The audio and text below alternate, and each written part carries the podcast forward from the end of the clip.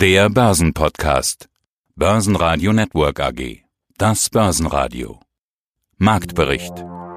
Im Studio Sebastian Leben und Peter Heinrich. Außerdem hören Sie Chartanalyst Christoph Geier zum DAX und Tesla, Vermögensverwalter Rolf Ehlhardt zur Liquidität, die er gerade hält und warum, Indexberater Thomas Rappold zum neuen von Tobel Warren Buffett Best of Index, zu den Zahlen der deutschen Grundstücksauktionen AG CEO Michael Plättner und zur guten Entwicklung bei USU Software IR-Leiter Falk Sorge.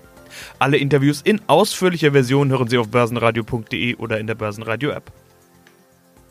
Wochenstart an den europäischen Börsen. Nicht in den USA, dort ist nämlich Feiertag.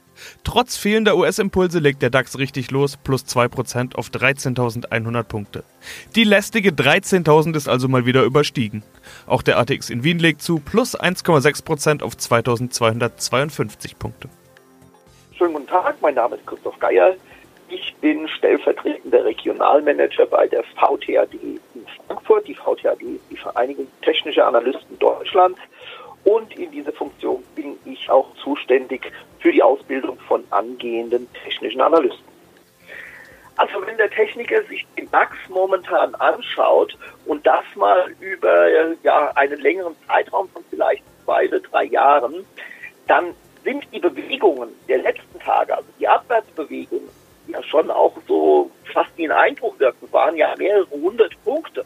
Und die Korrekturbewegung, die heute auch wieder über fast 200 Punkte nach oben geht, dann sind diese Bewegungen eigentlich fast ein Non-Event. Dann ist das, versinkt das im Chartbild, weil man sieht, dass wir eben schon die ganze Zeit um die 13.000 Punkte Marke herum schwanken. Und wenn das dann auch mal an einem Tag zwei, drei, 400 Punkte sind, dann heißt das noch lange nicht, dass sich hier von der technischen Seite irgendetwas verändert hätte. Will sagen, wir befinden uns immer noch in dieser Seitwärtsrange, die wir gebildet hatten, bevor der Corona-Crash kam. Und diese Seitwärtsrange ist so um die 13.000, gerne auch mal 100, 200 Punkte drunter und im oberen Bereich so um die 13.500 Punkte. Dann wirkt das natürlich erstmal, wenn man von 13.500 auf 12.900 fällt, mit 600 Punkten erstmal extrem. Aber wir befinden uns nach wie vor in einer Range, in einer Seitwärtsrange. Das war die Range, die der DAX gebaut hatte, als wir noch vor dem Corona-Crash waren und dann auch noch mal kurz drüber mit dem neuen Rekordhoch. Das sieht in Amerika ja ganz anders aus. Da haben wir ja beispielsweise beim Nasdaq entsprechend viel, viel höhere Kurse mittlerweile. Der DAX hält sich im Moment noch im Bereich vor dem Corona-Crash. Mein Name ist Rolf Ehlhardt. Ich bin Vermögensverwalter bei der ICM in Mannheim. Wir sind eine bankenunabhängige Vermögensverwaltung mit Sitz in Mannheim. Schauen wir doch mal an, was Große machen. Ich meine, unser drittes Thema, der DAX verliert 600 ähm, bis 800 Punkte innerhalb von wenigen Tagen endlich mal Luft ablassen. Das ist doch viel besser als immer nur steigende Kurse. Schauen wir uns mal an, was Große machen. Warren Buffett hält derzeit 130 Milliarden Liquidität. Also er hat in der Corona-Krise nicht wie sonst in Krisen nachgekauft oder zumindest nicht, nicht so stark. Wie viel Liquidität halten Sie denn? Wir haben irgendwo zwischen 30 und 40 Prozent. Für diesen Anstieg in den Aktien zu viel, meine Strategie geht ja immer dahin, 25 Prozent Aktien habe ich immer. Wir bauen aus bis 50 Prozent. Das haben wir, kann man ja nachhören bei Ihnen, abgebaut. Wir haben zwischendurch mal wieder auf über 30 Prozent investiert und sind jetzt dabei, die Liquidität wieder in den Bereich in Richtung 40 Prozent aufzubauen, weil ich einfach glaube, dass die Zahlen, die wir in Zukunft von den Unternehmen zu erwarten haben, nicht diese Kursanstieg erfüllt. Ich habe das mal in meiner letzten Kolumne geschrieben. Wenn Sie an Silvester im Koma gefallen wären, würden jetzt erwachen und würden sagen, ich guck mal, was die Börse gemacht hat. Ach Gott, ich war acht Monate, war ich im Koma. Jetzt gucke ich hin, es ist ja nichts passiert. Wir haben aber den größten Wirtschaftseinbruch der Nachkriegsgeschichte hinter uns. Und von daher denke ich, man muss den Aktien in dem Zinsumfeld zwar ein höheres Kursgewinnverhältnis zugestehen, aber es ist an, ja, angriffsfähig oder anfällig für schlechte Zahlen aus den Unternehmen und ich befürchte, dass die Unternehmen schlechter berichten werden, wie wir das sehen. Vor allen Dingen, viele Dinge sind jetzt, gerade größere Investitionen werden jetzt vorgenommen, weil man ja 3% spart.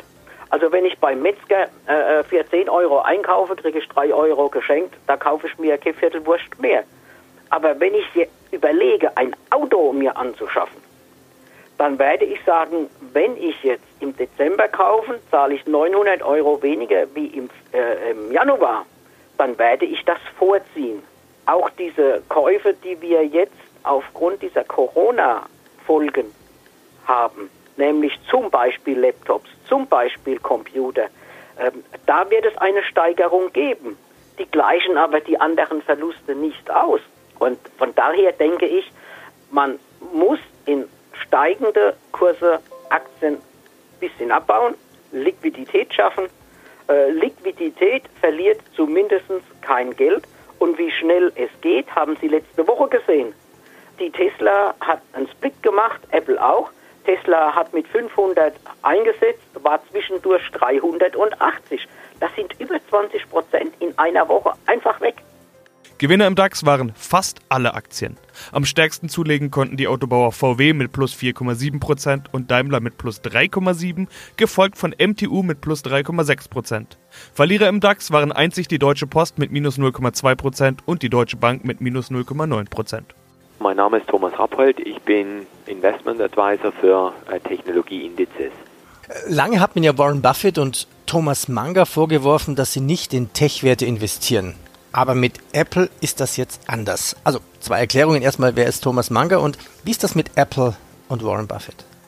Ja, also korrekt heißt sein Kompagnon Charles Thomas, also äh, im Zweitnamen wie ich im Erstnamen und äh, Charles oder genannt Charlie Munger, eigentlich in der Kurzform ist Charles Thomas, klingt ja sehr britisch, aber er ist ja tatsächlich Amerikaner. Charlie Munger hat sozusagen Buffett draufgebracht, in großartige Unternehmen zu investieren zu einem vernünftigen Preis, als wie früher das Buffett gemacht hat, wie zum Beispiel, wie du äh, richtigerweise bei Berkshire gesagt hast, in, in sehr billige Unternehmen, die aber alles andere als großartig sind, zu investieren. Das war, ist, die, ist die Philosophie, die die beiden seit eigentlich 50 Jahren äh, kontinuierlich optimiert haben. Das heißt, in Unternehmen zu investieren, die großartige Marken sind, die sogenannte leichtgewichtige Bilanzen haben, die also jetzt nicht primär in neue Fabriken oder in Übernahmen investieren.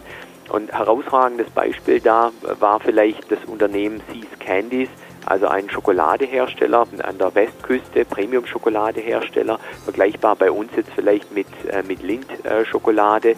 Dann dieses Unternehmen haben die äh, beiden für 25 Millionen Dollar damals gekauft, was äh, Buffett schwer gefallen ist, weil es für ihn relativ teuer erschien. Bis heute hat das Unternehmen rund 2 Milliarden Dollar Cashflow abgeliefert, äh, das Buffett dann eben bequem reinvestieren konnte. Und da gibt es schon viele Ähnlichkeiten dann auf dem Technologiesektor. Und Buffett ist da eigentlich trotz allem gut unterwegs und seine sozusagen seine Bilanzkennzahlen äh, sind hervorragend eigentlich auf dem Technologiesektor ummünzbar. Nur dass er auf den Technologiesektor anders schaut wie, wie wir das tun und gemeinhin auch Journalisten und Medienvertreter, die, denn, die ihm dann immer wieder unterstellen, er hätte den Zug der Zeit irgendwo verpasst. Äh, dann. Das freut ihn natürlich, weil er damit auch kokettieren kann. Damit wird er unterschätzt dann und dieses Unterschätzen nutzt er dann wieder äh, für, für seine Anlagen.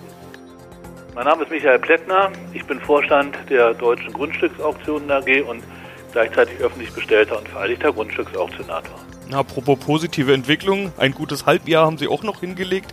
Objektumsatz und Courtageumsatz, die zweitbesten seit der Finanzkrise 2008 und das eben trotz Corona und Lockdown Halbjahr. Sie hatten im letzten Interview, als Corona schon lief, als das Thema schon wirklich auf dem Tisch war, hatten Sie gesagt, wenn das so weitergeht, bemerken wir gar nichts von Corona. Warum ist es denn so gut? Also, es ist ja immer noch ein Unterschied zu sagen, unser Jahr ist stabil oder normal oder das zweitbeste seit der Finanzkrise hinzulegen. Ja, ja, ist erstaunlich. Also muss man einfach sagen, die Intensität der Nachfrage hat uns auch erstaunt. Es ist einfach viel Geld unterwegs und wir bedienen hier mit dem, was wir anbieten, dieser Art von Immobilien, diesen Größenordnung offenbar ein Feld, wo der eine oder andere sagt, ich möchte mein Geld irgendwie unterbringen. Es sind, es sind natürlich viele betroffen in vielen Berufsgruppen und so weiter.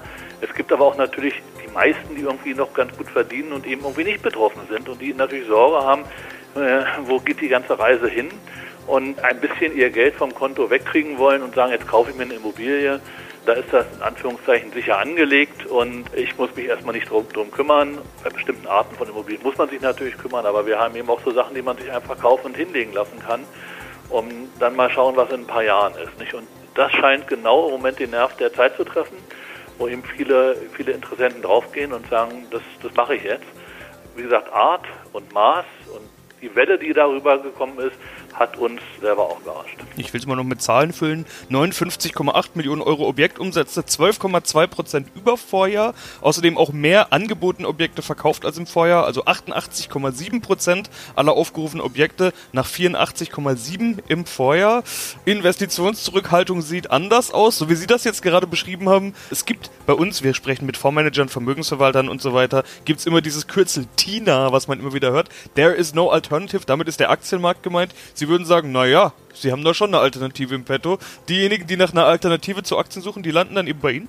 Ganz sicher, ja, ja, klar. Also natürlich gibt es Bereiche im Immobilienmarkt, die irgendwie getroffen sind oder die getroffen werden, nicht? Also die Insolvenzaussetzung, die verschleppt natürlich einige Themen ein bisschen nach hinten, aber klar, so ein kleiner Gasthof oder ein kleines Hotel irgendwo auf dem Land, äh, was jetzt drei Monate zu war oder kaum Gäste hat, das wird natürlich irgendwie in Schwierigkeiten kommen. Also diese Gastroobjekte, kleine Hotels, auch andere Spezialgeschichten, da wird sicherlich nochmal eine Angebotswelle irgendwann kommen, wenn sie eben feststellen, dass sie eben nicht über die Zeit gekommen sind. Aber normale Wohnimmobilien, Renditeimmobilien, auch Landwirtschaftsflächen, eigentlich alle Immobilien, wo man einfach ein bisschen Geld anlegt und sagt, so, ich möchte jetzt nicht so viel Bargeld auf dem Konto haben, die ganzen Milliarden oder Billionen, die hier sozusagen eingesetzt werden, um die Krise zu bewältigen, die sind ja aus der Zukunft geborgt, nicht? Und da hat sich der ein oder andere macht sich da schon Gedanken über eine Stabilität und sagt, jetzt lege ich mein Geld dann doch mal lieber so an. Klar, Aktienmarkt, Unternehmensbeteiligung ist ein Weg, der andere Weg ist eben, sich eine Immobilie zu kaufen. Und das, das merken wir ganz deutlich. Also ganz klar, nicht nur bei Renditeobjekten, sondern eben auch bei Objekten, die vielleicht einfach nur so als Speicher, als Puffer oder wie auch immer dienen, dass man eben sagt, irgendwann verkaufe ich das wieder und kriege sicher, sicherlich mein Geld wieder. Das ist so sicherlich die Herangehensweise von vielen. Wenn es bei den Bullenaktien kracht, da können wir noch eine Aktie besprechen. Tesla wird nicht in den S&P 500 Index aufgenommen, obwohl viele Experten eigentlich es erwartet hatten. Das könnte sich zuletzt ohnehin die schwächelnde Tesla-Aktie weiter belasten. Wie laut kracht es denn bei der Tesla-Aktie? Naja, es hat ähnlich laut gekracht wie bei der Apple letztendlich. Auch da haben wir einen Spitzenwert erreicht. Auch hier sind wir nach dem oder vom Tief des Corona-Kriegs von 80 auf rund 500 Dollar gestiegen. Also das war schon auch jetzt ein kräftiger Rückgang. Und man muss sich ja mal die Frage stellen, wie ist denn solch eine Hosse, eine solche parabolische Anstiegsbewegung überhaupt möglich bei einem Wert, und jetzt trifft sich ein ganz klein bisschen ab von der Technik in die Fundamentalanalyse, bei einem Wert, der ja gar nicht diese großen Umsatz- und Ertragsvolumina hat, wie beispielsweise die deutschen Autobauer. Aber wie gesagt, weg mal von der Fundamentalanalyse. Wie kann das passieren? Und tatsächlich äh, hat man gehört, das ist so ein Gerücht im Markt, Wahrheitsgehalt kann ich nicht einschätzen, aber tatsächlich gibt es eine Plattform in Amerika, die nennt sich Robin Hood. Da kann man äh, kostenfrei handeln und in den letzten Wochen und Monaten müssen auf dieser Plattform unglaublich viele Konten eröffnet worden sein, wo doch der Kleinanleger hier unter anderem seine äh, Corona-Hilfschecks die er bekommen hat in Amerika, wohl investiert hat. Und das muss wohl in sehr großem Ausmaße bei Tesla gewesen sein. Und dann kommt noch hinzu, dass es tatsächlich hier auch Optionsspekulationen gegeben haben soll, die dann wiederum den Kurs nach oben getrieben haben, weil die Verkäufer von den Optionen sich am Markt mit Eindeckungen gehatcht haben. Das heißt, die haben Positionen gekauft und ist das Ganze so ein bisschen publik geworden und das war ein Stück weit eine Enttäuschungsgeschichte momentan, die wir da sehen.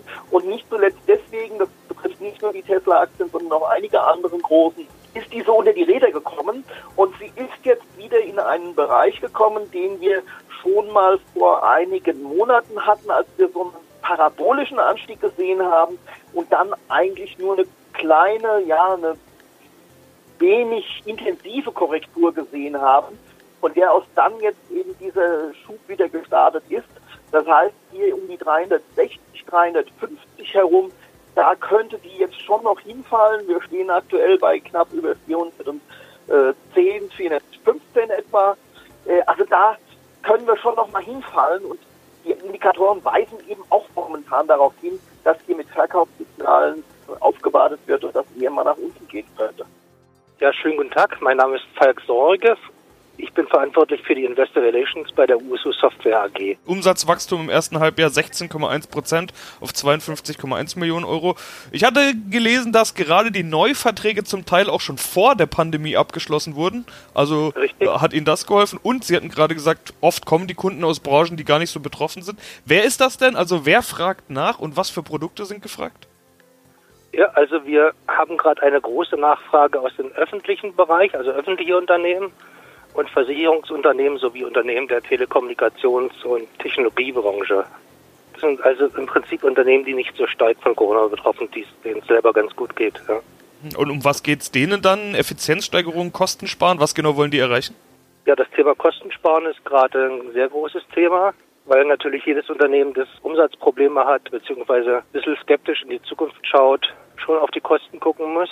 Und Kosteneinsparungen sind natürlich meistens verbunden mit Effizienzverbesserungen. Und beides bieten wir halt an mit unseren Produkten, insbesondere im Bereich Lizenzmanagement, wo man sehr hohe Kosteneinsparungen realisieren kann. Und dem Thema IT-Management, wo es auch um die Transparenz geht und auch das Thema im Prinzip Homeoffice. Also Service, wir, wir sind ja Serviceunternehmen. Alle Digitalisierungslösungen haben was mit Service zu tun auch. Und deshalb läuft es ganz, ganz gut, ja. Also allein schon mit dem Thema Homeoffice treffen sie ja irgendwie den Nerv der Zeit. Europas Absolut. größter Anbieter für IT und Knowledge Management Software, hatte ich gesagt.